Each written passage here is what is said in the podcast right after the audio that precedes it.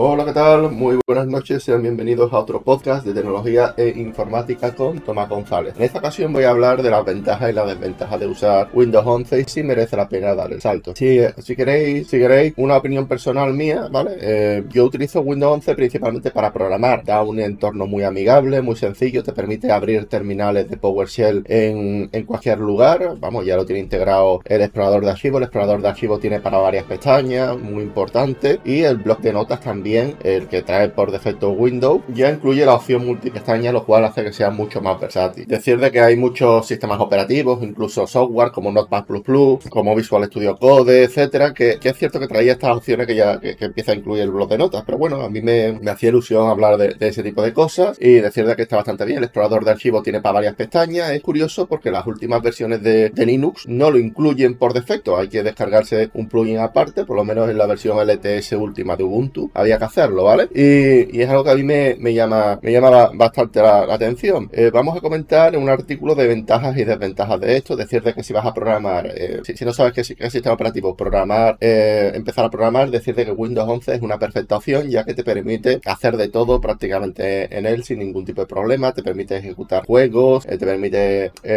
programar en, juegos tipo Roblox, Scratch, aunque también en, en Unity o en, o en Real Engine, Y, bueno, es decir, vamos a ir comentando el artículo poco a poco y es una versión, Windows 11 es una versión limpia y mejorada de Windows 10. Es cierto que es una versión más, más limpia, también es cierto de, que, de que Windows 11 no ha parado de sacar versiones y actualizaciones nuevas y las nuevas actualizaciones se hacen que a la hora de personalizarlo tú lo puedas personalizar como un Windows 10, porque hay ciertas cosas que a mí no me terminaban de cuadrar, por ejemplo, de que todo estuviera eh, en el centro. A mí me gusta que, que los iconos estén de izquierda a derecha en la barra de, de, de la barra de procesos. Me gusta que todo esté, eh, digamos, a la, izquierda y no en el centro. Se puede personalizar, no hay ningún problema. También se puede personalizar el botón de inicio para que sea más versátil. En fin, tiene las últimas versiones de Windows 11 hace, hace que Windows 11 sea mejor, ¿vale? Ojo, eh, esto, estoy hablando bien de, Windows 11 porque es el que me, toca hablar, vamos. Eh, si, vas a empezar a programar, yo te recomiendo Windows 11. Y, bueno, también te permite, por ejemplo, si queremos programar en, en, Apple o queremos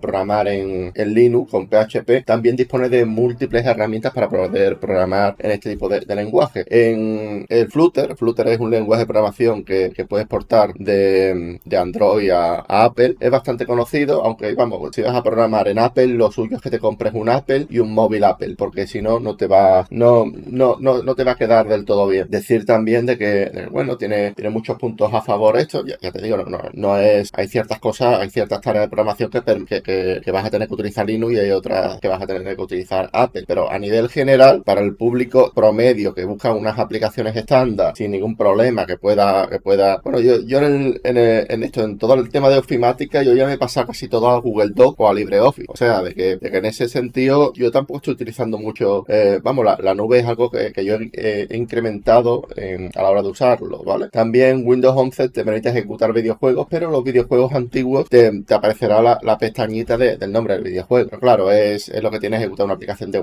de DirectX antigua en un ordenador moderno. Pero bueno, eh, es algo que, bueno, una incomodidad que hay que sortear. ¿Vale? Otro, otra cosa que a mí me gusta mucho de, Windows 11 es la estética. La estética, o sea, lo, lo bordeado que están los, las ventanas. Eh, es un bordeado muy, muy parecido a, a, las que existen ya en Linux o en Macintosh y está bastante bien. Y también hay algo que me gusta mucho y es sobre todo cuando uno va, va a programar en PHP y necesita tener cuatro pestañas, pues en vez de tener cuatro pestañas, puedo, puedo, eh, me agarro la, pestaña, la, pongo en la parte eh, superior central y automáticamente puedo elegir varios snapshots, ¿vale? Pues, pues, puedo poner de que esa pestaña ocupe justamente el centro, ocupe la derecha, ocupe la izquierda o me, divida la pantalla en tres. Es algo bastante cómodo y sobre todo para no tener tantísimas pantallas aquí que consumen mucha electricidad y que ahora no la tarjeta gráfica también, también también lo sufre, ¿vale? Eh, tiene grupo de aplicaciones y escritorios múltiples. Yo que los escritorios múltiples nunca los he utilizado, ni en Linux ni en Windows. O sea, no me. Los escritorios múltiples es algo que a mí es una característica que yo nunca lo,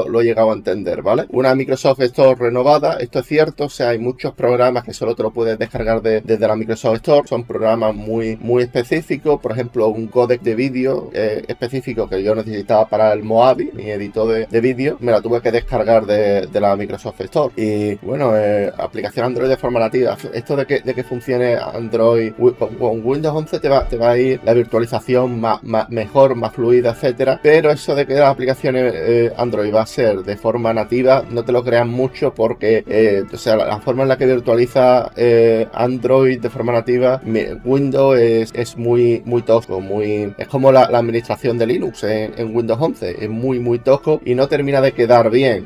pero en fin, si, te, si utilizas una máquina virtual o utiliza, o digamos, eh, utiliza en el Android Studio eh, esta función, digamos que, está, estaría bastante bien. Pocos cambios en la administración del sistema. Vamos, eh, decir también de que la administración del sistema, el panel de control tenía mucho, muchas más funciones que, la aplicación configuración en Windows 10. En Windows 11 se intenta hacer de que toda, todo el panel de control esté dentro de, la aplicación configuración, ¿vale? Aunque hay algunas, hay ciertas cosas muy, muy específicas que siguen estando en configuración, ¿vale? Compatibilidad con Windows 10, es cierto que, Windows 11 es muy compatible con Windows 10 y me atrevería a decir que con Windows 8 y con Windows 7 también es altamente compatible. Y, nada, eh, nada, también decide que, que el requisito mínimo, eh, un, requisito, una cosa en que, no termino yo de encajar es el módulo TPM, que es un módulo en, el cual, por, por, el cual Microsoft no puede vender Windows 11 en China, que, básicamente es, eh, un módulo, es, un, es como